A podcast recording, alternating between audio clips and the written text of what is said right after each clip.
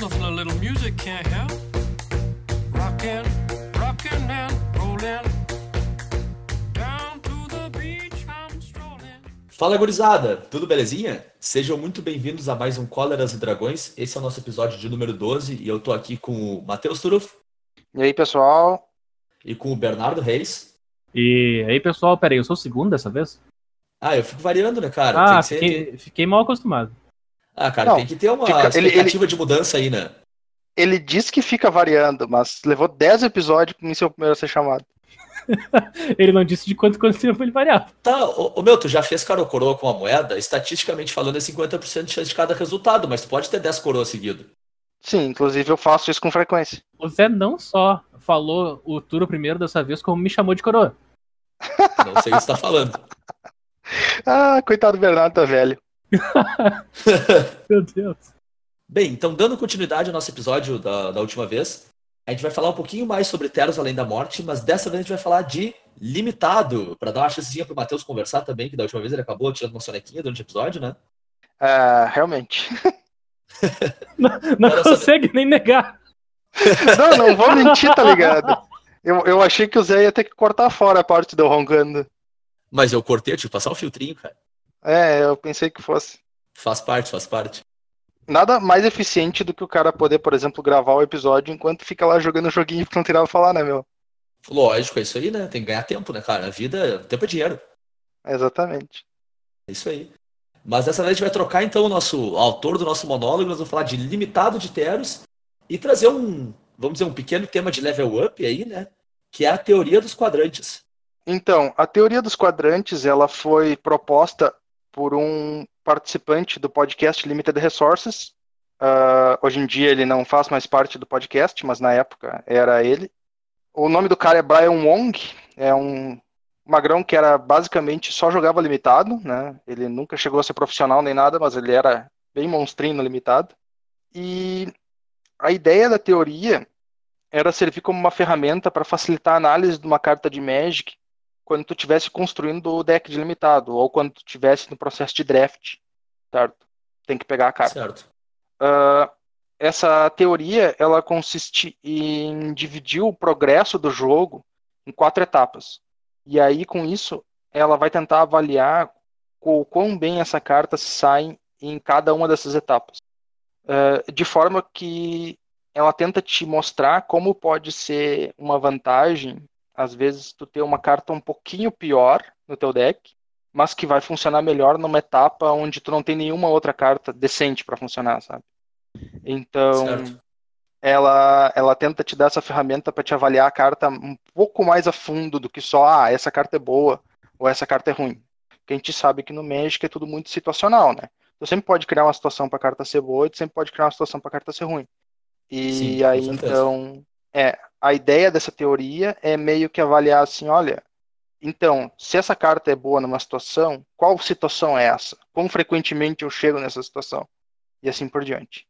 Certo? Eu, eu, eu acho interessante que ela também serve como uma heurística para te avaliar a carta logo que tu entra numa coleção nova, né? Porque Com como tu certeza. não, tu não tem um formato bem estabelecido, tu consegue olhar para essa carta, uma carta específica, né? E dizer, pô, ela é muito parecida com essa outra carta que estava nessa edição três edições atrás, sabe? E ela era boa nessa, nessa, Claro. naquela situação. Elas são suficientemente parecidas? Sim ou não? Então talvez elas se comportem de maneira ah, similar dentro desse, dessa coleção também. Claro que nem Uhum. sempre é tão, ah, vamos dizer assim, uma relação tão direta, né? Que tu vai conseguir transpor ah, exatamente a mesma situação, mas é um bom jeito de tu começar pelo menos a avaliar o formato, né? Sim, sim.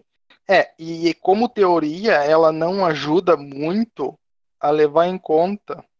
Claro, dá para usar, mas não ajuda muito a levar em conta sinergias específicas da edição. Certo? Aí tu tem que fazer uma forcinha um pouco maior para avaliar. Mas ela ainda é um bom passo. O método dele não é tipo uma lei máxima de como a carta deve ser avaliada, mas é uma maneira da pessoa já ter uma ideia inicial de como a carta se porta no formato, né, cara? Exatamente. De fato. E Bom, então, ah, eu acho que tendo em vista isso, a gente pode explicar quais são as quatro etapas, né? E aí a gente vai tentar dar uma ideia de cada etapa e o que que tu vai querer ou não vai querer que o jogo faça por ti, que o teu baralho faça por ti em cada uma das etapas. E por último, a gente vai tentar explicar aí algumas cartinhas uh, de Teros especificamente, e a gente vai enquadrar elas, avaliar elas utilizando essa técnica para servir de exemplo aí, para mostrar como que se pode usar a técnica dos Perfeito. quadrantes para avaliar uma carta. Show de bola. Então, começando, Posso, posso fazer? Posso Ah. fazer aqui? pode, dale. Etapa número 1. Um. Desenvolvimento. Aí, muito bom. Vamos fazer assim. Etapa certo. número. Vamos lá. Etapa número 1. Um. Desenvolvimento. O desenvolvimento é a etapa inicial do jogo, certo? Ah, na etapa, a etapa inicial do jogo, no caso, os primeiros turnos ali, né? E é importante dizer que cada deck vai ter um tempo de desenvolvimento diferente. Podem ter decks que terminam o seu desenvolvimento antes dos outros, nada mais normal, né? Vai variar da tua curva de mana. Ah, nessa etapa, a tua prioridade é estabelecer uma posição na board, né? No caso, o campo de batalha, desenvolver o teu campo de batalha ali, colocar tuas criaturas, e também desenvolver a tua mana, né? Ah, sendo que a parte do desenvolvimento de mana é talvez mais importante ainda do que o desenvolvimento da board mesmo, porque afinal de contas, Sim. se tu ficar travado no teu desenvolvimento de mana, seja por quantidade ou seja por uma cor específica, tu dificilmente vai ter tu vai ter dificuldade em, em partir dessa etapa para as outras, no caso. Claro. Até porque tu tá com dificuldade de jogar Magic como, como jogo, né? Pra começo de conversa. É, exceto se o teu deck é muito agressivo, tu tem que realmente desenvolver lá para 5, 6, até 7 mana, geralmente num deck de limitado, né? Claro. Então, essa é, é, geralmente é- eu pelo menos considero assim, no deck médio de limitado, o desenvolvimento vai estar terminando conforme tá chegando na sexta land ou quinta land por ali. Ali que tu qu- quando tu não quer mais comprar terreno, vamos dizer assim. Sim. Certo? Quando tu começa a ficar chateado que tu tá comprando terreno, é uma dica boa de que o desenvolvimento terminou. Claro, Nossa. claro, com certeza. O desenvolvimento pra deck agro acaba rápido. É, mas é, Sim. é a ideia. É, inclusive eu ia dizer, tipo, a teoria dos quadrantes ela foi desenvolvida num podcast de limitado, especificamente para trabalhar com limitado. A gente pode extrapolar ela para construído, com certeza, mas essa é a etapa que parece mais caricata quando tu move para construído, né? Porque se tu pega um jogo de decks extremamente agressivos construídos para serem muito assertivos, né? Essa etapa, ela, às vezes, ela O acaba turno desenvolvimento dois. dura dois turnos. É, exatamente. Então ela fica muito caricata, assim, enquanto as outras a gente vai ver que já são mais, mais facilmente transpostas para o construído, né? E, e por outro lado, tem decks também construídos que vivem no desenvolvimento o tempo inteiro até o instante que eles ganham. É, também, exatamente. Então fica muito caricata, né? Ela não, não fica tão bem definida que nem no limitado, né? É, exatamente. Que é o glorioso formato dos 50 tons de mid-range. 50 tons de mid-range, não. Não. O pior é quem dá uma boa definição, tá ligado? Apesar de ser uma péssima referência. Etapa número 2. Paridade. A paridade é a etapa do jogo onde os dois jogadores já desenvolveram a sua board, certo?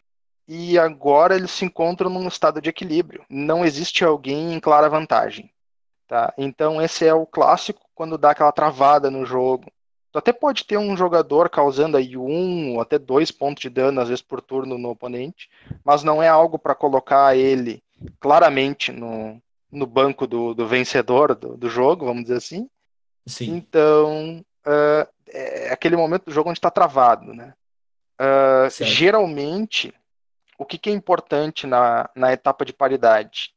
Não fazer caquinha. Muito importante na É. parte de qualidade.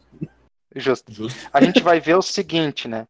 Ah, todas as etapas, é, elas geralmente elas vão ter assim, ó, o que que tu quer para mudar o jogo pro teu lado.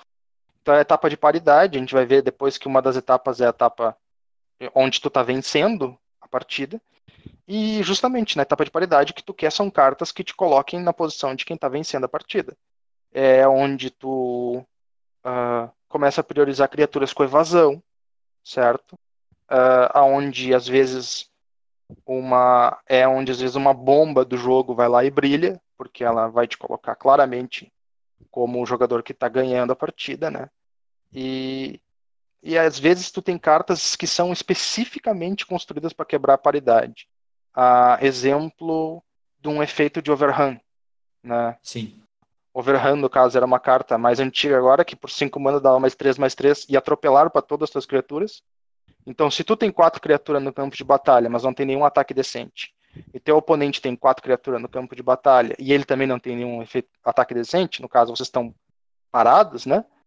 Tu faz Sim. um overhand, tu ataca com tudo, ou tu vai causar uma quantidade exorbitante de dano no oponente, ou tu vai matar a maior parte da board dele, geralmente acontece as duas coisas. É bem para quebrar esse, essa, essa situação onde o jogo tá travado, né? É, só, só explicando assim, porque tem um pessoal às vezes que é meio desligado. O board, quando ele tá travado, é no momento onde, assim, como que ele falou, eu tenho quatro criaturas, meu oponente tem quatro criaturas. Mas se eu atacar com as minhas quatro criaturas, ele vai tomar dois de dano e eu vou perder três delas. Sabe? Meu oponente consegue bloquear de uma maneira que ele sai com três criaturas e eu fico com uma viva. Sim. Esse, esse é o momento de paridade, sabe? Quando atacar é ruim. Porque eu, eu conheço muita gente, já vi também muita gente que olha o board em paridade e acha que se eu atacar com tudo vai resolver a paridade. Sim, vai, tu vai sair atrás. Exato. É. O Magic é um jogo que favorece o bloqueio, sempre. Para atacar, sempre vai passar mais trabalho. Claro, e só para fazer um adendo no que o Bernardo falou, e também é essa situação onde tu atacar é desvantajoso, mas se tu não atacar também é desvantajoso pro teu oponente. Por mais que o teu ataque seja ruim, o do teu oponente também vai ser ruim. É, exatamente. Não é só pra ti tá ruim, pra ele também tá. Essa é a clássica paridade, assim. É aquele negócio, né? Ah, eu tenho a 4-4 e duas 3-3. Meu oponente tem a mesma coisa. Se ele me atacar, eu dou double block na 4-4, bloqueia 3-3, eu saio ganhando. Sim. É, Exatamente. exatamente. Se tu, não existe situação do Magic onde tu construa duas boards igual, certo? Tu constrói duas boards igual, que o cara que atacar vai sair na vantagem. Sim. É, basicamente, essa é a lógica. né? É, O jogo é quase de, fundamentado em cima disso. precisa de um efeito externo pra tirar, pra tirar esse stall, assim, essa.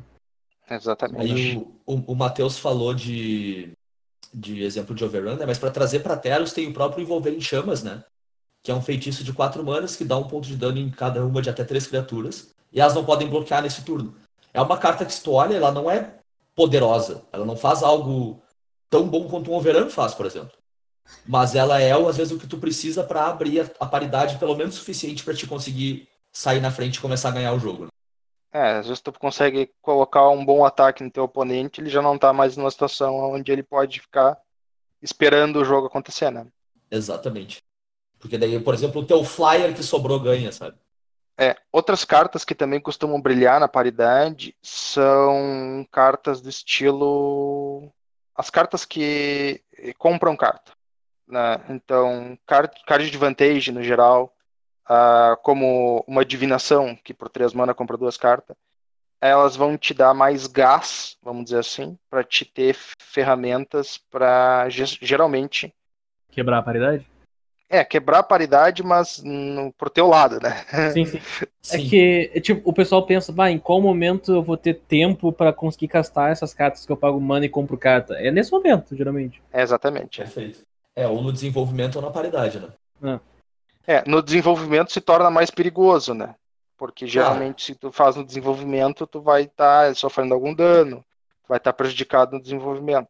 Claro. Na paridade é o momento ideal, vamos dizer assim, porque nada está acontecendo, então não não perde o turno jogando uma carta de comprar carta. É, e, a gente acabou focando num tipo de paridade, né? Que é onde o board não tem ataques vantajosos, mas tem outro tipo de paridade, que é quando tu todo mundo trocou todos os seus recursos, sabe? Sim, tá, tá todo todo mundo mundo com a mesa vazia. Tá todo mundo zerado. É como se fosse um jogo de terrenos em campo, sabe? E aí é, é outro tipo de paridade, né? Uma paridade muito mais desbalanceada, né? Porque cada compra pesa muito mais, né? Mas também é uma maneira de tu estar num jogo no estado de paridade, né? Sim. E quando, quando tá todo mundo só com os terrenos, quem tá com os terrenos na frente ganha, é isso? É. Tá É, então, então os caras que jogam em 94 ganham, né? Porque os terrenos estão sempre na frente, né? Quem tá com os terrenos na frente ganha um ordem do juiz. não, não, não, não, não. Deixa os caras jogar com os terrenos na frente, cara. Deixa os caras ser felizes. Não, eu não, eu não faço a regra. Eu não faço a regra, eu só faço ela, ela valer. Bom, eh, outra coisa que é importante, como a gente estava conversando aqui, durante a etapa de desenvolvimento, tu quer desenvolver tua mana, mas também quer desenvolver tua board.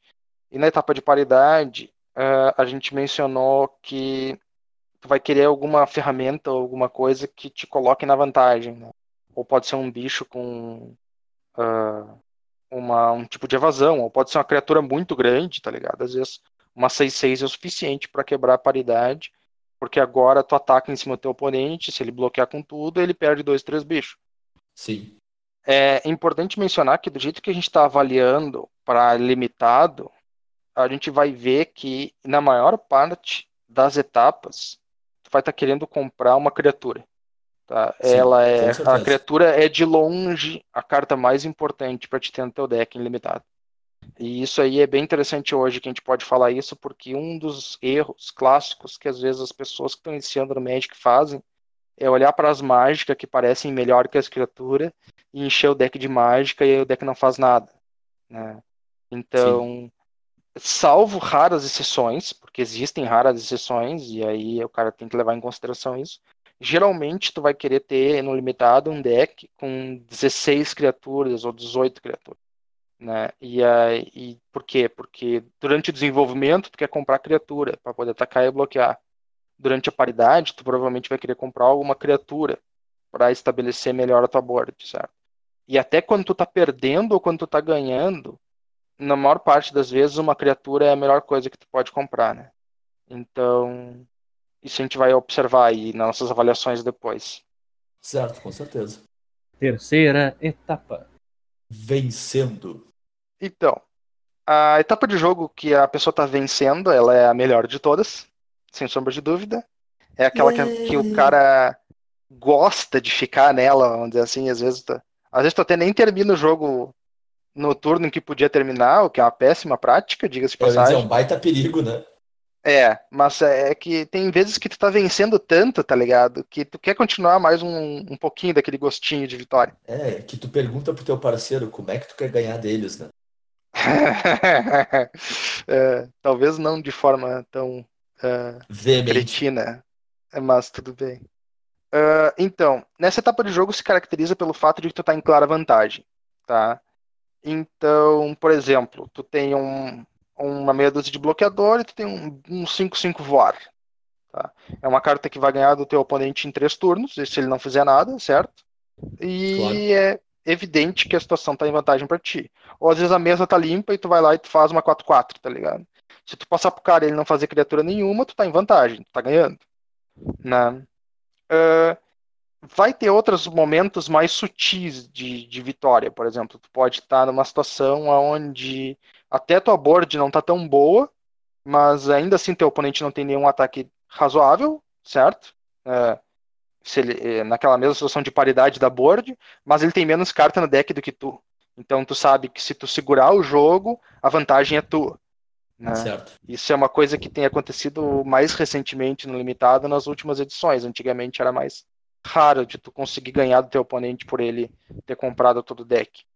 Uma coisa importante dessa etapa, e a coisa mais importante, é que essa etapa é a que menos importa. Parece extremamente contra-intuitivo, né? Exato. A lógica é simples. Se tu tá ganhando, qualquer coisa que tu comprar do teu deck vai te ajudar a ganhar, porque tu não vai colocar carta no teu deck que te atrapalha. Geralmente terreno não ajuda muito nessa situação, mas qualquer carta de mágica que tu compre, seja uma criatura, não precisa nem ser uma criatura muito grande, ou uma mágica que tu colocou no deck, vai ajudar a solidificar a tua posição de vantagem. né? Afinal de contas, Claro. se tu não fizer nada e tu puder garantir que teu oponente não faz nada, é, e tu tá na vantagem, tu ganha o jogo.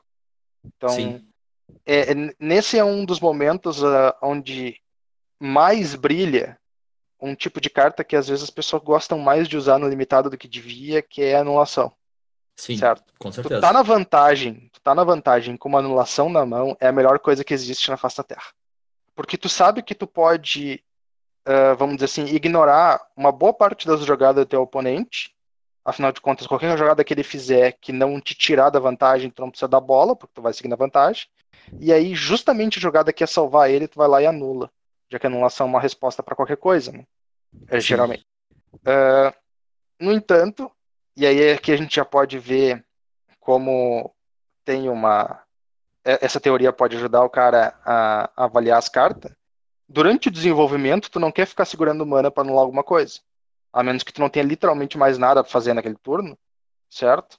E aí tu te vê obrigado a anular qualquer coisa que teu oponente faz. Na paridade, tu pode às vezes estar segurando uma anulação. Mas quando tu tá perdendo, definitivamente uma anulação não serve pra nada. É, eu acho que na, na paridade, o problema da anulação é que ela nunca vai te ajudar a sair da paridade. Ela vai impedir teu oponente de sair dela. É, mas ela não exatamente. te ajuda, ela não é proativa pra ti sair da paridade pra estar vencendo.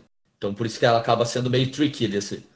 É, Ela não te faz começar a ganhar, ela só te impede de começar a perder. Exatamente. Então ela acaba sendo meio tricky nesse, nesse estágio do jogo, né? Pois é. Bom, mas então, ah, tendo em vista essa, essa situação que a gente colocou, as cartas que, que tu olha e pensa assim, pô, se eu tô ganhando, essa carta é maravilhosa, são as cartas que tu não tem que colocar no deck. Simples Sim. assim. Né? Porque quando tu tá ganhando, tu tá ganhando, qualquer coisa vai te ajudar, tu não precisa colocar uma coisa pra te ajudar só quando tu tá ganhando. Certo? Ou que Sim, vai te ajudar muito mais quando tu tá ganhando do que qualquer outra situação. Claro, é é aquele tipo de carta que a gente sempre fala que é win more, né? Ela não faz nada demais a não ser te fazer ganhar mais.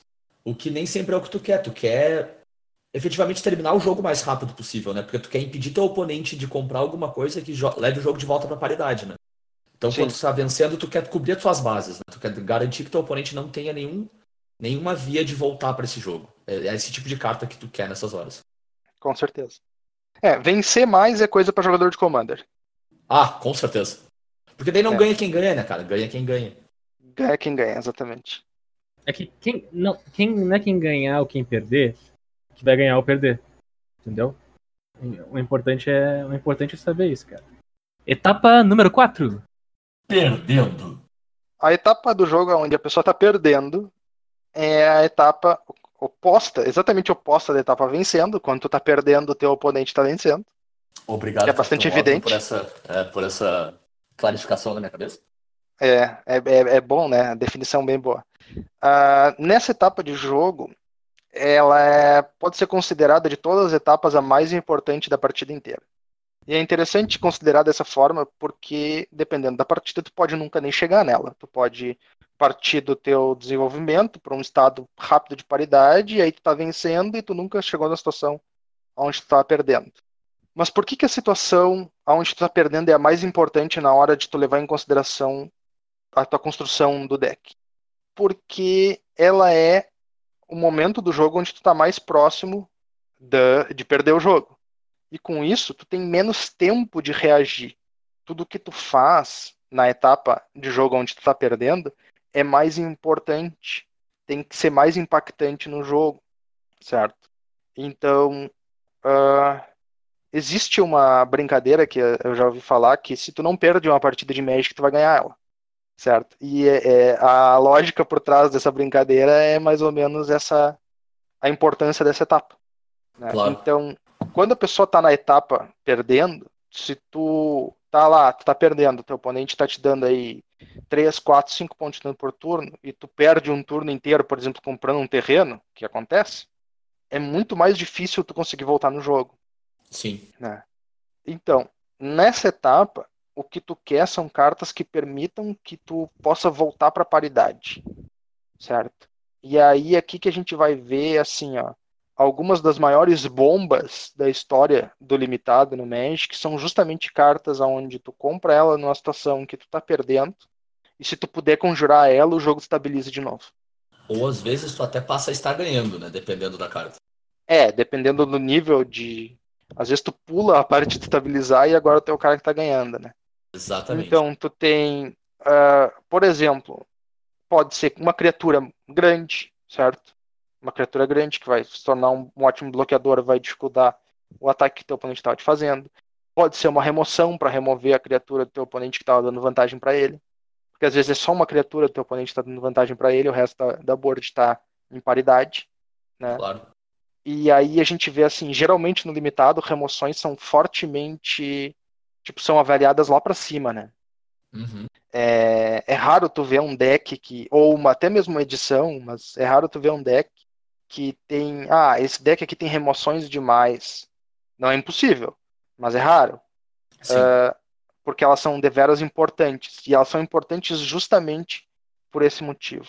Cara, eu vou dizer, não é tão raro assim. É, Tá, depende da edição, né, Bernardo? E, e eu acho que depende muito da remoção também. É, Porque então quando, a gente, tem quando a gente fala remoção, é resolver aquilo. Agora, se tem uma É. remoção de 2 de dano, ela já não é uma remoção pro, pro, durante todo, o todo jogo, né?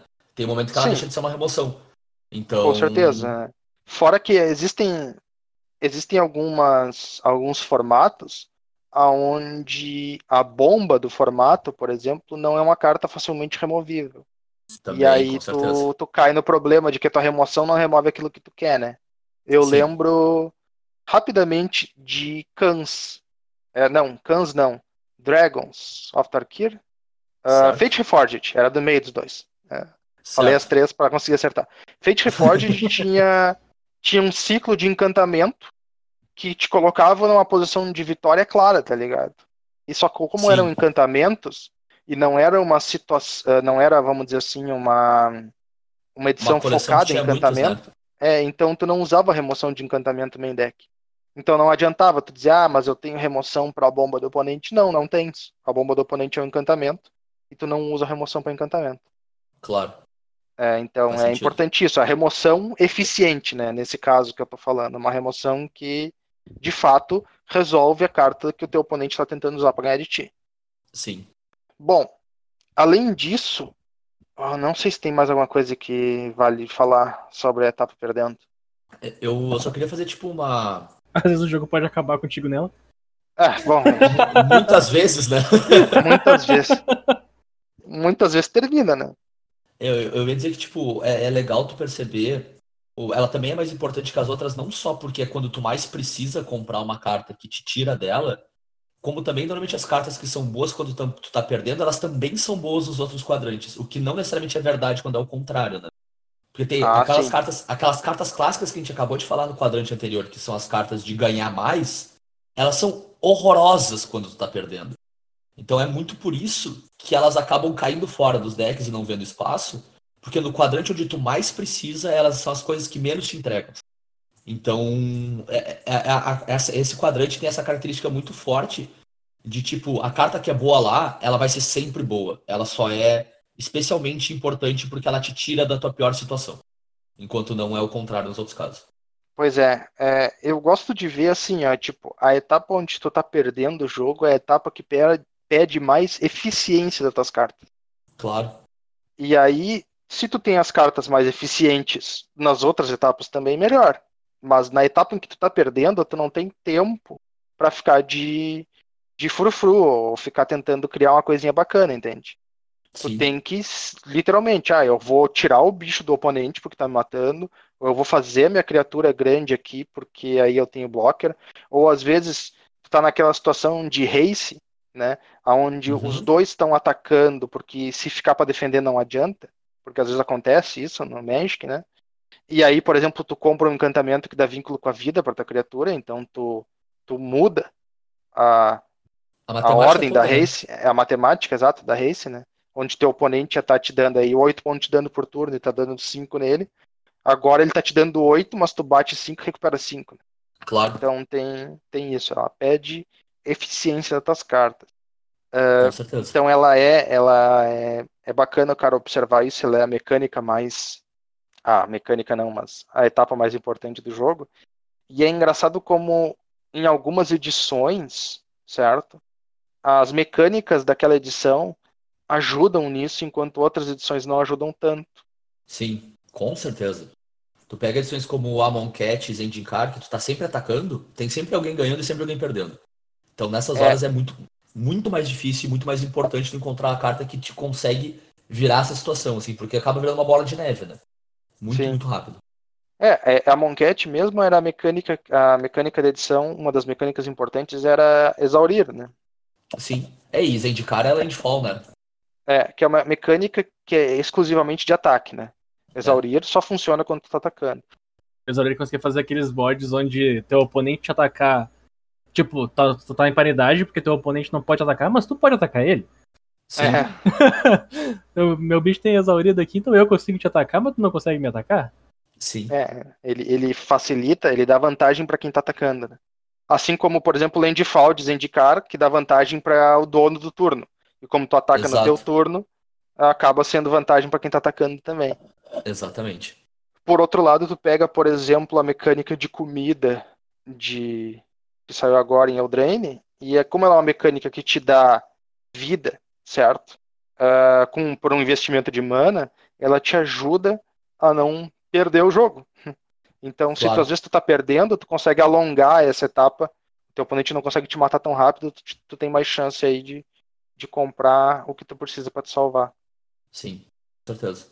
É, eu- o Drain foi uma coleção onde o- os estados de paridade eram muito longos, né? É, exatamente. Porque é mais difícil estabelecer uma vantagem. né? Sim, com certeza.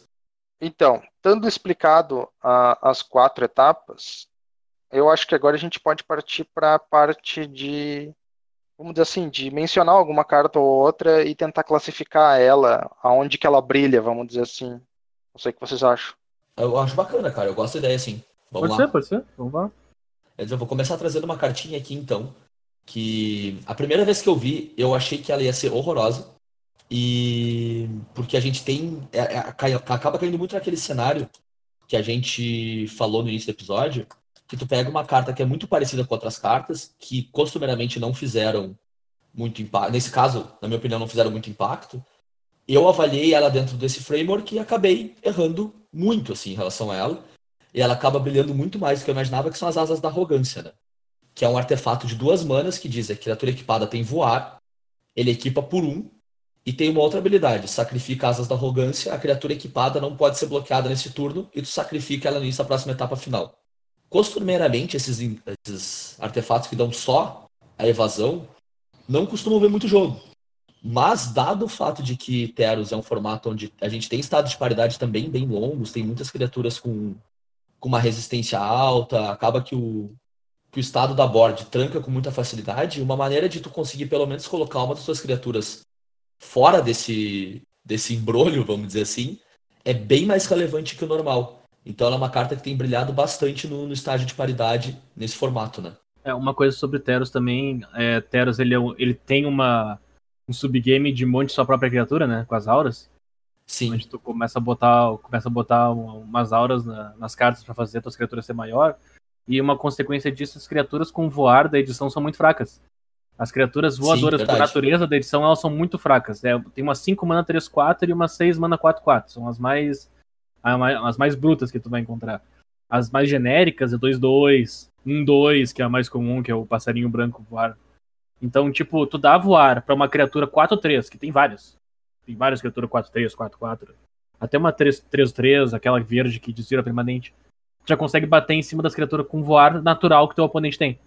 Tu claro. não, tu não precisou ter sorte que teu oponente não tinha as criaturas. Não, não. A maioria das criaturas com voar, teu bicho já vai passar por cima normalmente. E a Asas da Arrogância, ela dá voar o tempo todo, não só uma criatura atacando. E ela tem Sim. o, o bônus de. Ela, ela vai desfazer o, um board stall, no caso, né? Ela desfaz o board Sim. stall porque ela dá voar pro teu bicho. E ela tem um imbloqueável incondicional nela. Que é Ela um pode finalizar que- a partida, né? ela pode finalizar. É um preço alto que tu paga se dá errado? Sim, mas ele existe, sabe? Ele te Com dá certeza. esse- essa, essa chance. No final das contas, eu, eu concordo contigo, Zé. Eu não dava muito crédito pra carta, mas no final das contas, acho que todos os meus decks acabam com uma, ou no main deck ou no side. Porque eu gosto de Sim. garantir que eu vou ter a carta. Claro. Ela não é uma carta de primeiras, das primeiras 15 que eu penso em colocar no meu deck. Mas ela tranquilamente, assim, uma vigésima carta, vigésima primeira. Concordo plenamente. Que eu colocaria. Eu dava zero valor e ela me surpreende bastante, assim. Bastante mesmo. Bom, aí a gente então, eh, se a gente fosse colocar ela aí na, na, na, na teoria dos quadrantes, certo? Ela é uma carta que brilha em um deles, eh, correto? Claro. Ela seria uma carta que especificamente é boa no, no quadrante de paridade. Certo. Que aí, como a gente colocou na, no quadrante de paridade, está começando a procurar por formas de causar dano no teu oponente. E aí a evasão conta bastante, então ela te dá evasão para a criatura que está equipada, né? É importante lembrar o seguinte, ela ainda pode ser boa na parte onde tu tá perdendo a partida. Caso tu esteja perdendo a partida especificamente para uma criatura voadora. Porque ela vai começar a te providenciar bloqueadores para essa criatura. Né? Sim, com Mas aí é, já é uma situação um pouco mais. como é que eu posso dizer assim? Específica, né? É, e, e sem contar assim, ó, pelo, pelo fato dela custar tão pouco pra equipar, ela custa um pra equipar, é muito fácil tu ter ela equipada numa criatura, atacar com a criatura e passar pra outra. E ficar com ela de bloqueio. E, e fica- e ficar com a criatura voando bloqueando. Claro. Exatamente, é. Realmente. é. Não, não é um custo alto, né? Sim. Uma outra cartinha, então, pra gente enquadrar no quadrante. é o. é o Oráculo Incendiário, então. Ele é o, ele é o drop 2 vermelho, aquele clássico, duas mana 2-2. E ele tem duas, duas habilidades. Uma é pagar uma incolor e uma vermelha pra ganhar mais um, mais zero até o final do turno. Que pra um drop 2 é ótimo. Duas mana pra inflar tá de boas. E a segunda habilidade que é muito relevante nessa edição em específico, que é a criatura que sofreu dano por ele, né? Nesse turno for morrer, ela é exilada ao invés disso, ela não morre. E nessa edição é muito relevante por causa das cartas de escape, por causa de não encher esse cemitério. Tem carta que faz coisa quando morre. Então Claro. tem- se destaca bastante nisso. É, se torna uma carta boa no geral, né? Isso é uma coisa interessante do cara avaliar, porque se tu for tentar enquadrar ela, que nem tu falou, é, e é engraçado usar enquadrar, porque parece que tu vai prender a carta, tá ligado? Vai pro Chilindró. É, vai pro cilindró. Mas se tu for tentar enquadrar ela, tu vai ver que ela funciona bem nos quatro quadrantes. E isso é uma carta que é, isso é uma coisa que chama atenção na carta. Porque no quadrante de desenvolvimento ela é um drop 2, perfeito, não precisa melhor do que isso. Duas mana 2 2, tá pagando um preço honesto pelo que tu tem, vamos dizer assim, né? Sim. Além de que é a habilidade dela de quando ela troca com uma criatura do oponente, a criatura do oponente não morre, vai exilada, atrapalha aí um pouco o desenvolvimento do deck do, do oponente no geral, né? Sim. Só que ela também acaba sendo uma carta relevante na paridade, porque dada a habilidade dela de inflar, ela vai provavelmente trocar por uma carta que teve um custo de mana maior que o dela, né? Se o teu oponente atacar, ou mesmo se tu atacar no teu oponente, né? Sim. E quando tu tá perdendo, também é a mesma coisa, né? Ela, ah, mas é só um drop 2 quando tu tá perdendo. Ah, é um drop 2, mas tu pode fazer ele e de repente tu investe as outras quatro mana que tu tem na habilidade dele e teu oponente já não pode mais te atacar, né? É aquela frase trocar pra cima, né? Exatamente, é uma criatura que troca pra cima. E que é um clássico problema de drop 2, né? Quando tu compra eles mais tarde no jogo, tu tá perdendo, eles não fazem nada quando eles são puramente agressivos. É, geralmente a única coisa que eles fazem é te comprar mais um turno, né? Ele dá um champ block ali e, e é isso aí, tu teve mais uma chance. O- quando ele tá atacando, ele também acaba sendo uma carta interessante, porque teu oponente não vai querer priorizar ele pra bloquear. Mas dependendo da quantidade de mana que tu tem disponível, ele vai se ver obrigado a priorizar ele pra bloquear, porque senão tu vai causar uma quantidade muito grande de dano nele.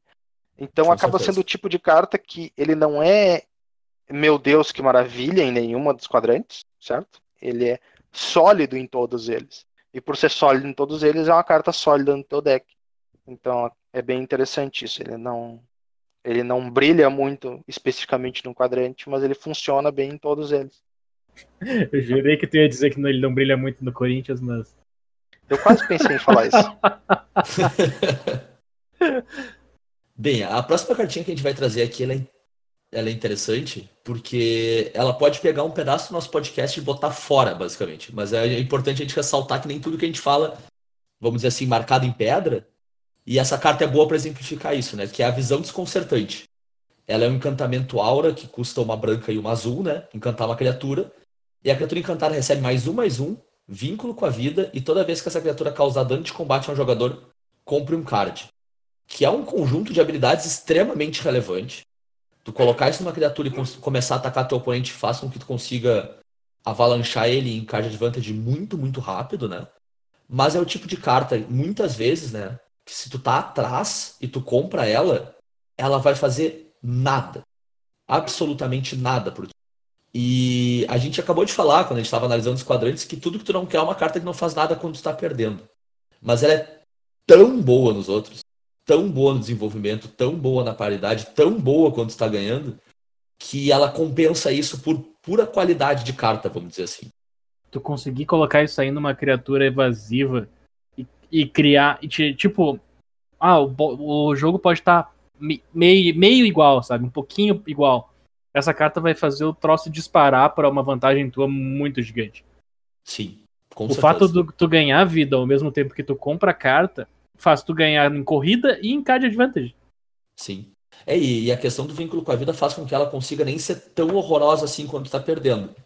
É, eu ia dizer, dependendo da situação onde tu tá perdendo, né? Ela acaba não sendo tão ruim. É, se tu consegue, vamos dizer, botar em uma escala numérica o quanto tu tá perdendo, se tu tá perdendo de pouquinho, talvez ela ainda consiga ser boa o suficiente. né? É, exatamente. Não, e às vezes tu tem a situação, aquela clássica situação onde tu tá perdendo, mas o jogo tá naquela situação de corrida, né? Claro. E aí ela pode terminar com a situação de corrida, só pelo vínculo com a vida, né? É, tipo, meu, meu oponente tá batendo 6 e eu tô batendo 3. Eu tô perdendo a corrida, mas de repente eu tô batendo 3 e ganhando 3, a gente tá batendo a mesma coisa. É, e tá comprando a carta. Então ele se vê carta. obrigado. É, ele se vê obrigado a parar e re- reten- restabelecer a paridade. Então, se tu tá Exato. perdendo, vamos dizer assim, se tu tá na situação onde tu tá perdendo, mas tu tem uma board, aí essa carta ainda pode te ajudar. Ela só não te Sim. ajuda se tu não tem board nenhuma, e aí tu tá ferrado. Claro. É, e, e eu acho legal ela pra exemplificar exatamente isso, cara. Às vezes a carta ela é tão, tão relevante que vale a pena, sabe? Tu paga o fato dela ser inútil em determinadas situações, porque quando ela é boa, ela é fenomenal. Faz parte do jogo, sabe? É bom a gente ter, ter isso aqui bem, bem claro, né?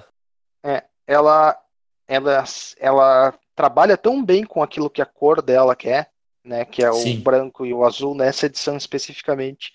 É muito um deck de criatura voadora, né? E aí, como o Bernardo mesmo falou, as criaturas voadoras não são muito grandes na edição, né? Justamente porque tu já vai ter as auras para melhorar elas.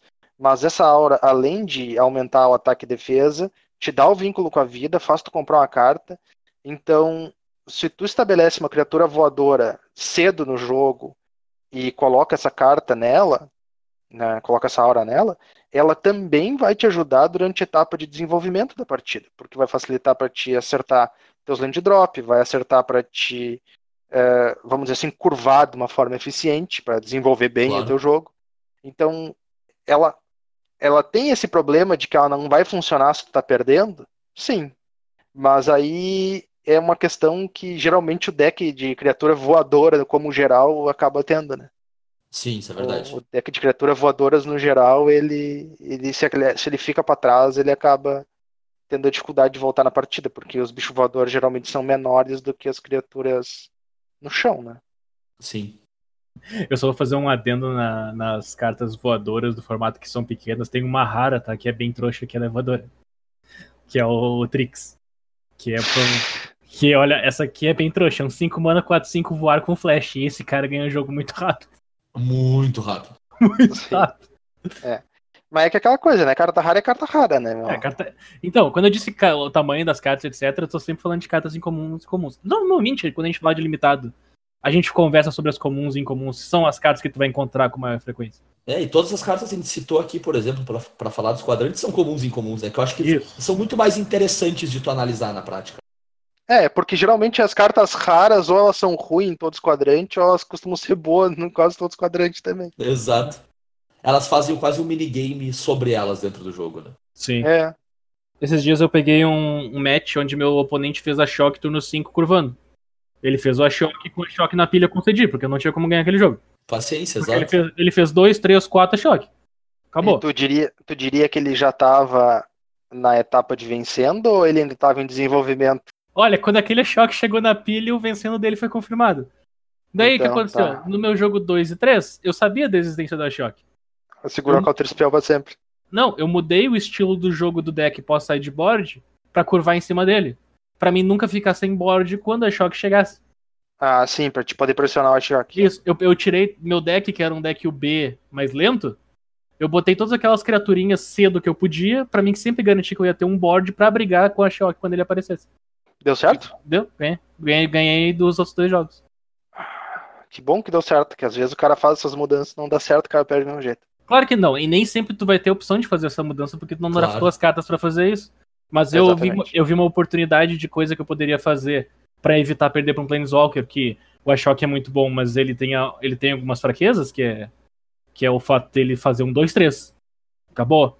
Entendeu? Claro. Ele entra e faz um 2-3. Se tu não tem board quando tu faz um Ashok, é, ele é uma- um Planeswalker que vai fazer um 2 5 mana 2-3, né, cara? Sim. Uhum. Então É, não, não e quer é dizer aquilo, muita né? Esse tipo de atitude às vezes é, é complicada do cara o cara enxergar, né, quando tá jogando e fazendo um, um match mais longo, assim.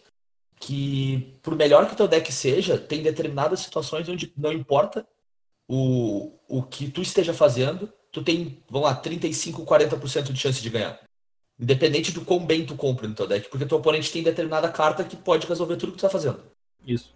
E às vezes tu sim. precisa piorar teu deck para que o Pra match chegue mais perto de 50%, o que é É. muito esquisito, o É que é estranho. muito difícil de tu enxergar, mas às vezes é o que tu precisa fazer. Eu tirei as minhas cartas melhores de, de custo 4 e 5 pra botar umas criaturas horrorosas de custo 2 e 3 pra É. garantir que eu ia ter board. É, porque às vezes aquilo que tu tá tentando fazer não vai dar certo. E aí tu tem que mudar o plano, mesmo que seja um outro plano pior. E aí, traz- trazendo para dentro do, do- dos quadrantes, né? O que tu tava tentando fazer basicamente era pular o mais rápido possível do desenvolvimento para estar ganhando e tentar minimizar o tempo de paridade que tu tem. Porque se tu estiver ganhando e a carta que teu oponente faz, que, digamos assim, avacalha com a paridade, entra, ela vai ter menos impacto nesse sentido, né? Então tu consegue te estabelecer como a pessoa que tá na frente antes e estender isso por tempo suficiente para o teu oponente não conseguir trazer de volta para paridade. Então tu acaba tendo que fazer essas concessões né, na maneira com que tu encara o jogo e que tu monta teu próprio deck dentro de uma mesma match, dependendo do que tu tá encontrando. E, e é o... Cara, isso aqui é tema para outro episódio, se a gente quiser, eventualmente, sabe? Ah, isso aí, isso aí o cara pode fazer o episódio onde ele explica por que, que sideboard é importante no limitado. Exatamente. E aí é outro tema de level up bem, bem longo, assim. Bem longo mesmo. Se vocês quiserem, inclusive, mandem, mandem mensagem para nós. Vamos ser bem honestos, mais longo do que esse, porque não existe uma teoria solidificada, vamos dizer assim. É, É, um com certeza. bando, um bando de teorias mais soltas. Claro. Então vamos lá, última cartinha que eu vou chamar aqui a atenção pra gente colocar nos quadrantes aí é a Lâmpade da Vigília da Morte. Cartinha que eu vou admitir no spoiler, eu não dei crédito nenhum pra ela, mas que carta bruta, cara. Ela é uma criatura encantamento, duas manas, um 3, uma preta e uma incolor. E ela tem uma habilidade que é paga uma incolor, sacrifique uma criatura, cada oponente perde um de vida e você ganha um de vida. Ela é simples assim, duas manas, um 3, não ataca muito bem, bloqueia mais ou menos. E essa habilidade dela consegue ser extremamente relevante nesse formato, cara. Extremamente relevante. É é uma carta que o teu oponente não quer matar, justamente pelo que eu te falei, é uma 2 mana 1 3. Ela é um encantamento. Ela triga coisas de encantamento. Ela, ela faz todas as suas criaturas que tomaram remoções de aura, o pacifismo da edição, o que transforma num, num sapo, etc., em drenar. Ela mata teu oponente muito rápido. Ela transforma a removal do teu oponente em dreno. Ela faz muita coisa pra uma carta comum de duas mana, cara. É- e é muito fácil tu conseguir pegar alguma delas cedo pra garantir isso no teu deck. A cartinha surpreendeu. Não só isso, ela ainda é um, ela bloqueia geralmente sem trocar, né? Que a- uma coisa bem interessante nessa edição, porque tu tem devoção como subtema. E o preto é a cor que mais ah, se importa, provavelmente, com a devoção como subtema. E então funciona fato. muito bem nesse sentido, né? Cara, eu vou te dizer que o preto é a única cor que realmente se importa com devoção. Ah, o branco também se importa um pouco, né? Não O- tanto, mas se importa. O branco tem uma em comum que se importa. Não, tem uma comum boa que é a Quimera também. Ah, verdade, a Quimera se importa com devoção. A. Quimera se importa bastante com devoção. Es- es- está- estava me esquecendo, estava me esquecendo da Quimera, que é uma ótima carta. E dependendo da, da, do teu deck, o carinha aquele que faz token também é bom, cara. Sim, sim, essa é em comum que eu tava falando. Ah, tá. Eu pensei que tava falando do 2x. Não, não, não. Eu não tô, eu não tô falando desses. Esses aí, é, eles se importam com a devoção porque é o, é o poder dele ou resistência. Eu tô falando Tá, de cartas que usam devoção pra fazer coisa, mas eu tinha esquecido da Quimera que entra por menos. Que é bem, É. que é bem importante. É, é bem razoável tu fazer, dependendo do, do drop 2 que tu faz, tu consegue fazer ela no turno 3, né, meu? E aí é uma baita. Uma baita jogada. O único drop 2 que pode fazer isso é o Daxus, né? Ou então tu pode tentar fazer um drop 1, mas os drop 1 da edição. Bom, tem um ou outro que são bons, né? O único que é plausível e mesmo assim não é bom é a lâmpada de branca, que é um. Ah, mas mesmo assim, Mas, mesmo assim não é bom, cara.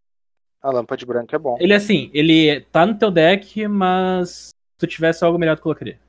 Ah, Acho tá. que dá pra dizer de qualquer carta, né? É, É, tipo, é, eu eu não tiver- quis, eu não eu quis ti- dizer isso, mas tudo bem. não é difícil tirar ele. Se Não, eu tivesse 23 Dream Trawler, eu jogava com 23 Não, não, Dream Trawler, cara? Mas não eu- dá, né? dizer, o número de carta dele é tipo número carta 22, 21.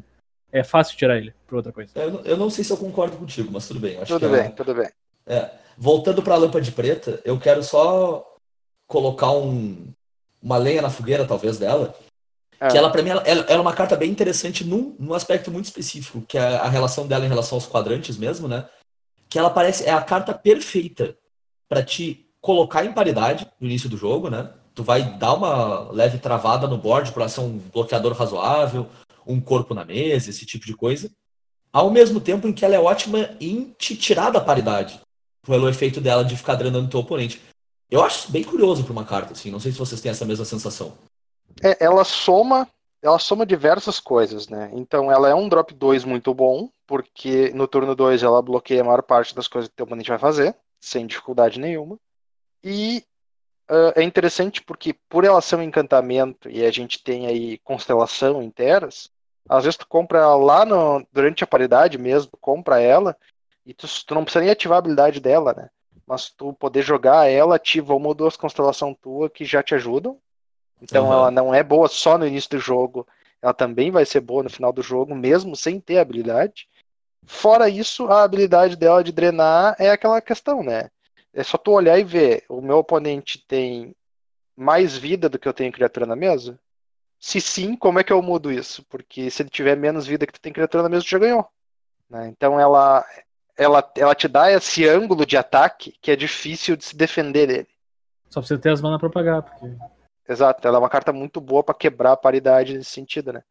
E tem, um, tem certos estilos de jogos que o pessoal tem em- no limitado, que é ficar usando a vida como recurso. E tem uma galera que exagera um pouco na vida que usa como recurso, e essa aqui pune bastante. Ah, É, sim. Isso é verdade. É interessante, pune quando teu oponente exagera, ajuda quando tu exagera. Né? É, verdade. A- Além disso, pelo simples fato dela ter a habilidade ali de a habilidade dela inclui um sacrifício, né? Aí eu acho que vale a pena mencionar que dependendo do tipo de deck, tu pode usar ela como sinergia de outras cartas que, que roubam carta do teu oponente, né? Apesar de ser uma coisa bem mais específica, isso não é, não é por isso que ela é boa, né? Ela é boa e dá pra usar ela pra fazer isso além de outras coisas. É, ela não vai fazer o arquétipo vermelho e preto, que é o de sacrifício, né? Roubar a criatura e sacrificar funcionar, mas. Mas ela nunca vai ficar fora daquele deck. É, exatamente. Bom, então a gente vai finalizar fazendo um pseudo momento com menos discussões, que eu vou chamar de 5 minutos de hot takes. O que vocês acham, gurizada? Opa, eu aprovo. 5 minutos de hot take, frases sobre o limitado de Teros que vocês acham relevantes e a gente vai largar aqui e deixar para o nosso ouvinte absorver o que ele achar relevante e mandar a gente longe quando não achar. o que vocês acham? Eu pilho, eu Eu pilho. acho razoável. Eu acho Eu razoável. acho bacana. Eu, eu, eu quero começar com uma que não necessariamente se aplica ao limitado de Teros, mas eu tô guardando há um mês, mais ou menos. Hum. O Purfra é uma vergonha e não deveria ser impresso em papelão. É desperdício de papelão para a humanidade. E fazer uma caixa de leite era melhor. Próximo. Ah, pera, É, é, eu vou. é hot take genérico ou é sobre limitado? Não, Eu meu hot eu take precisava disso, terra. O, o, o Eu Zé, só o Zé precisava fazer isso. desabafar, tá ligado? O Zé tinha que desabafar, ele não tava aguentando. A gente já adiou na pauta passada, dessa vez eu não podia, cara. Eu, eu vou eu vou dar uma espichada um pouco na. Tudo bem que a do Zé é especificamente do Púrfuros e, e eu concordo, a carta é horrível, mas ah, no geral, no limitado, ah, os deuses de Teros são mais fracos do que tu esperaria do tipo de cartas, do tipo de carta que ele representa. Ah, eles servem bem para te quebrar a paridade, ah, isso eles fazem com com uma nota alta até, vamos dizer assim, mas se tu faz um deles durante o estágio de desenvolvimento e o teu oponente está desenvolvendo a board dele de forma natural, ou ah, se tu faz, se tu compra um deles e joga quando tu tá perdendo a partida, eles são vergonhosos, né? Então eles acabam sendo o tipo de carta que precisa de bastante ajuda para funcionar. Isso aí não é o caso com não é o caso normal de uma carta mítica no nível deles, né? geralmente uma carta mítica dessas é justamente aquilo que tu faz para começar a ganhar o jogo. E eles vão precisar de um, um auxílio extra. Justíssimo. Eu, eu acredito nessas afirmações. Não, não As só acredito duas? como, como- não acredito que como concordo, como concordo em diversos Concorda com o Zé também? É, o, com, com o Zé eu vou deixar, vou deixar meio aberto. Quando a gente chegar lá, a gente dobra, dobra a meta, né? É isso aí. Beleza. Cara, eu vou largar aqui a sobre limitado da edição, então, que é o que eu já tinha anotado aqui. Que o vermelho é a pior coisa dessa edição. No, no limitado. De longe. De fato. O fato de tu tá draftando vermelho já te tira um pouco de porcentagem de vitória. Não, não que vai te impedir de ganhar, tu vai fazer draft 3-0, vai ganhar um monte de coisa dando vermelho, tá? Vai acontecer. Mas o fato de tu tá draftando vermelho já te tira alguma chance de, de vitória, porque o deck medíocre vermelho é infinitamente pior que o deck medíocre de qualquer outra cor dessa edição. O deck medíocre é aquele deck que o cara drafta e já olha tipo, pá, isso aqui não sei se pode ganhar. No vermelho provavelmente não vai. é, é triste assim. É, é, o vermelho, infelizmente, ele tem uma quantidade menor de decks que funcionam. Então, tu meio que diminui tuas chances quando tu entra no vermelho, porque tu já tem um número menor de opções já desde o início. É, o. Tipo, to- toda edição eles meio que fazem uma. um deckzinho pra cada combinação de cor, né? É, Sim. meio, que, meio que existe esse minigamezinho que eles fazem. Infelizmente, nenhum dos decks vermelhos realmente funciona. Vermelho, o vermelho e preto depende muito de alguma combinação de cartas e as tuas cartas são subpar com relação ao resto. O vermelho e verde, ele baixa umas criaturas e é isso aí, tá ligado? Tu vai tomar um outclass muito rápido de cartas melhores das outras cores. O vermelho e branco, ele, ele só serve pra fazer uma coisa se e se ele falhar nessa uma coisa, ele perde, que é botar os tokens e, atacar, e matar o cara rápido.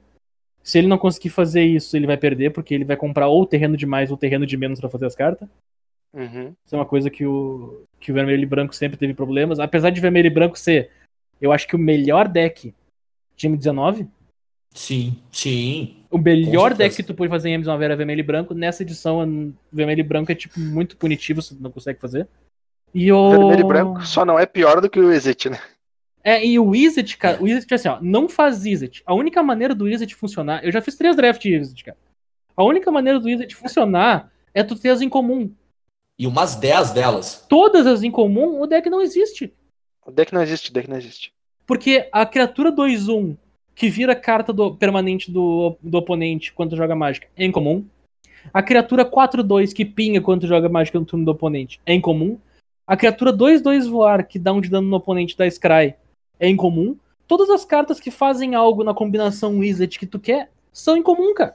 E ainda assim elas são um pouquinho subpar em relação às outras E, incomuns. e ainda assim elas são fracas. Então tu não É. precisa de uma ou duas, tu precisa de umas Sim. cinco. E só, só pra voltar nos dois arquétipos que tu falou antes, sendo bem honesto, né? Tanto pareado com branco quanto pareado com verde, os decks são branco e verde. E aí tem um vermelhinho ali só pra dar um, um tempero, uma outra carta mais forte, porque a carta média vermelha é muito ruim. Muito ruim. A carta média vermelha é muito ruim, apesar de ela ter aquele drop 2 vermelho que a gente falou, que é, É. que é o que em todos os quadrantes. E uma ótima carta que é um encantamento a. Não, não sei o que de Heroas. Peraí, qual é o nome dela? Das coisas. A benção de Roas, né? Bênção de Heroas, que é um encantamento de 4 manas que dá mais um, mais um pra um bicho. E 4 de dano numa criatura do oponente, que é uma baita carta, tipo. É, Sim. Ela buffa o teu bicho ao mesmo tempo que mata o bicho do cara. Apesar dela ter isso, sabe? O resto das cartas vermelhas é tão mais Acabou, acabou. abaixo. Tipo, tu não vai brigar com as criaturas voadoras, tu não vai brigar por criatura maior. Tua, tua carta comum grande é um bicho 5 mana 7-3, cara. Certo. É, Concordo. não vale nem a pena mencionar, quase. É. Vai, é, assim, é, é. Eu tenho mais, mais um pra finalizar, que é, por favor, pessoal, se vocês já têm bastante remoção, não precisa jogar com quatro desencantar no deck. Pelo amor de Deus, tá bom já? Um tá bom, Meu um Deus, tá como é bacana. que faz isso? Muita gente, cara. Tem muito deck que eu vejo com uma cacetada de desencantar main deck. Não, não, só não faz isso, por favor, obrigado. Bah. Tá ligado aquela Especialmente carta porque, verde? Não, eu só ia dizer, De uma especialmente porque a mana. coleção tem, tem bastante remoção boa já. Tu consegue Sim. lidar com as criaturas encantamento com remoção de criatura. Então suas remoção de encantamento perdem valor um pouco. Então, uma tá bom. Duas, quanto muito, se tu tá mal de remoção, deu. É, eu, vou, eu vou dizer que tem duas cartas de removal de encantamento, desencantar, que são válidas de colocar no main deck, que eu. Válidas mesmo. Que é o Revogar Existência, Uhum. que é a carta branca que exila. Então é muito importante porque ele exila o encantamento o artefato, né? Principalmente encantamento, Sim. então é, ele é relevante. E a verde instantânea que coloca encantamento no fundo, justamente por causa que ela coloca no fundo. Qualquer coisa que destrói pra colocar no cemitério é temporário nesse formato. É. Sim. A, a carta verde de duas mana, não, ela não tem como opção extra exilar a carta do Grave do oponente? Tem. Ela. Eu. Pera. É, tem, tem. Back to Nature, né? Mas É. Back to Nature tá nessa edição? Nossa, nem. Tá. Nem. nem... Ela foi, ela foi outclassed tão grande pelas outras duas que tu esqueceu dela. É. Exatamente, cara. O Outclass. É que, é que tá, cara. Back to Nature é a que destrói, né? É. Sim. É Justamente, eu já, eu já meio que escapei desse negócio de destruir, porque nessa edição eu destruía muito temporário, velho. É, o, o que me incomoda não é nem o cara usar, é o cara ter um deck. Return to. Nature, Return to Nature. Isso. Back to Nature é o, é o que destrói todos os encantamentos Isso. antigão, né? Isso. É, tá certo. Mas o que me incomoda é exatamente o cara que tem o deck com seus dois Miner's Grasp e três pacifismo e ainda tem mais dois, três Revoke Existence. Eu, deu, deu, tá bom, não precisa. Tá legal, não, já, o, cara, o cara tá exagerando É. legal. Porque tem muito overlap entre as coisas que tu remove, sabe? Então não precisa tudo isso. Eu vou Só defender um, uma removal de encantamento artefato main deck por deck, tá ligado? Tudo bem. Mas, mais que isso, tu vai estar dando um overkill. É, mais que isso eu só faço se eu não tenho quase nada de outros removals, sabe? Eu tenho, É. sei lá, um Miner's Grasp. Acabou minha remoção? Beleza. Vou botar dois removal de encantamento main deck, porque mata a criatura eventualmente também. E mata o que tu precisa matar, né? Então, faz parte. Mas assim, não precisa de overload, gente, pelo amor de Deus. Não façam isso. É tiro do pé. Eu vou- fazer aqui, eu vou lançar aqui a tier list do formato do Bernardo, pode ser? Pode. Manda. A tier list de cor do Bernardo atualmente é: em primeiro lugar branco, em segundo lugar preto, em terceiro verde, em quarto azul e em quinto vermelho. Essa é a, essa é a minha tier list do limitado atualmente. Interessante. Interessante. Eu achei estranho o branco. É, Eu, eu, eu coloco o preto na frente, mas respeito o branco. É que o, o branco ele tem umas cartas muito sólidas na, na cor com- na cor, na raridade comum. Hum, interessante. Uma, uma, uma das que se destacam pra mim é o Pegasus 4 mana 2 3 voar, que por duas mana ganha vigilância Aham. e, e vincula Tá. com a vida. E o Drop 2 Leonino 3-1, que ele, ele é aqueles duas mana 3-1 mongolão nas edição normal, mas o fato de que quando ele morrer ele exila uma carta do Grave, ele, Sim, por, ve- ele por diversas vezes se torna uma carta que o oponente não quer bloquear. Sim, Sim. com certeza. Porque ele, Ele morre pra qualquer perder. coisa também, né? Ele, morre pra qualquer coisa. E, coi- e coisas importantes que o pessoal às vezes esquece. Se tua criatura. Tipo, o cara tem aquela criatura 4-1 verde que tem. que volta do Grave por 5. Sim. Esqueci, esqueci o nome dela. A Quimera, né? Aqui, é, uma Aham. Quimera 3 mana 4-1. Sim. E daí tu, tu ataca com o teu Leonino, o cara bloqueia com a Quimera. E só tem a, E daí o cara pode exilar aquela Quimera que bloqueou e foi junto pro cemitério junto, cara. Claro. Claro. Ele, ele tá exilando a carta que foi pro cemitério agora junto com ele. Não quer dizer. Então tu, não é uma boa bloquear ele com as cartas de escape. É, exato. Ah, é, é interessante porque justamente essa quimera, que é uma carta bem razoávelzinha, bem melhor do que eu esperava que fosse, inclusive. E aquele outro bicho, ah, acho que é em inglês é Typhoon alguma coisa. Ah, o 4 Ah, o mana quatro. 4 4-4. Isso. É, são duas cartas que fazem, porque na minha avaliação, claro que eu joguei, eu joguei pouco, eu vou admitir que eu joguei pouco do formato. Mas eu acredito que o preto e o verde são melhores do que o branco, pra mim.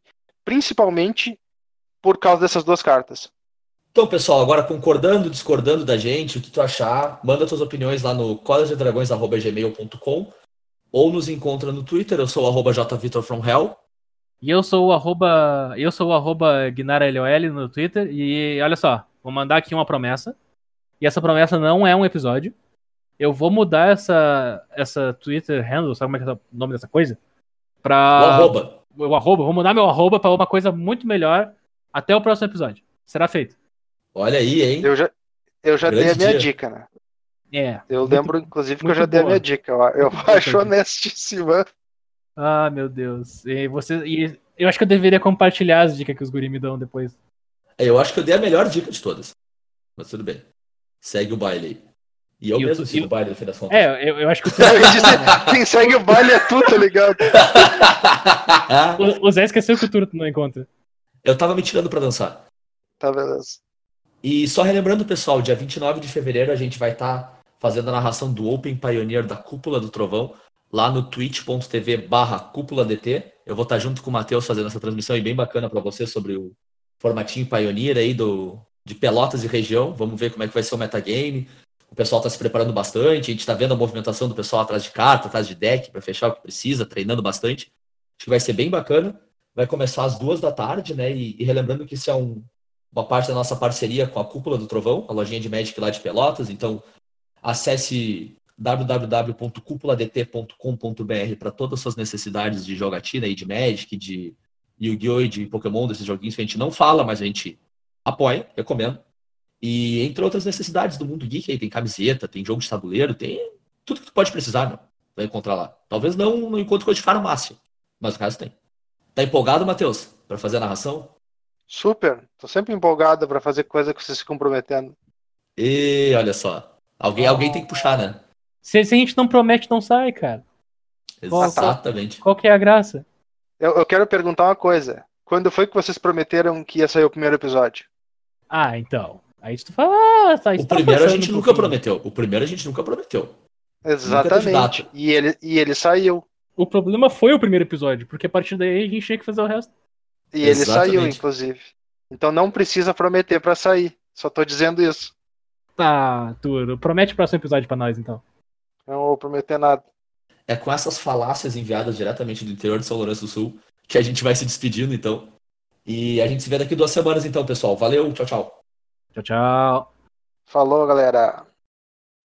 Vamos junto! Cada um no seu quadrado, cada um no seu quadrado. Cada um no seu quadrado, cada um no seu quadrado. Cada um no seu quadrado, cada um no seu quadrado. Cada um no seu quadrado, cada um no seu quadrado. Eu disse ado, ado, no seu quadrado. Ado, ado, cada um no seu quadrado. Saci no seu quadrado, saci no seu quadrado. Saci no seu quadrado, saci no seu quadrado. Saci com giratória, saci com giratória. Saci com giratória, saci com giratória. Cláudio Bochecha no seu quadrado, Cláudio Bochecha no seu quadrado. Cláudio Bochecha no seu quadrado, Cláudio Bochecha no seu quadrado. Cláudio Bochecha com giratória, Cláudio Bochecha com giratória. Cláudio Bochecha com giratória, Cláudio Bochecha com giratória. Eu disse ado, ado, cada um no seu quadrado. Ado, ado, cada um no seu quadrado. É, exato. Ah, é, é é interessante porque justamente essa quimera, que é uma carta bem razoávelzinha, bem melhor do que eu esperava que fosse, inclusive. E aquele outro bicho, é, acho que é em inglês é Typhoon alguma coisa. Ah, o 4 Ah, mana 4 4. 4 Isso. É, são duas cartas que fazem, porque na minha avaliação, claro que eu joguei, eu joguei pouco, vou admitir que eu joguei pouco do formato. Mas eu acredito que o preto e o verde são melhores do que o branco, pra mim. Principalmente, Ah, o- Eu vou te dizer, por causa quando a dessas gente duas chega- cartas. Quando a gente chega nas incomuns, Hum. daí é possível que, que a ordem inverta. Mas, mas, bom. a minha, mas a minha lista é feita de maneira assim, de coisas que tu vai ver especificamente das comuns, então. ma- mais, fre- não, coisas que tu vê mais frequentemente, tá ligado?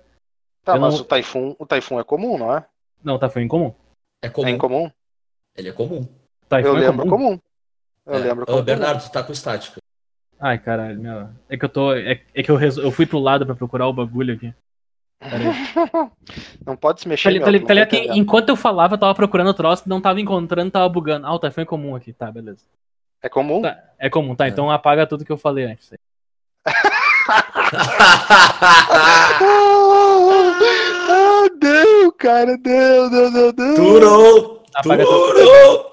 Turou! Ele, ele pediu, Não, né? não, não, adianta, não, tá não, não, ligado? Aham! Aham! Aham! Era só não falar, apagar tudo que eu, que eu falei antes, que não tinha acontecido Exato. nada. Né? Tava tranquilíssimo, né? Ia ter saído bem tranquilinho. Mas eu não entendi, nada, cara. Turou!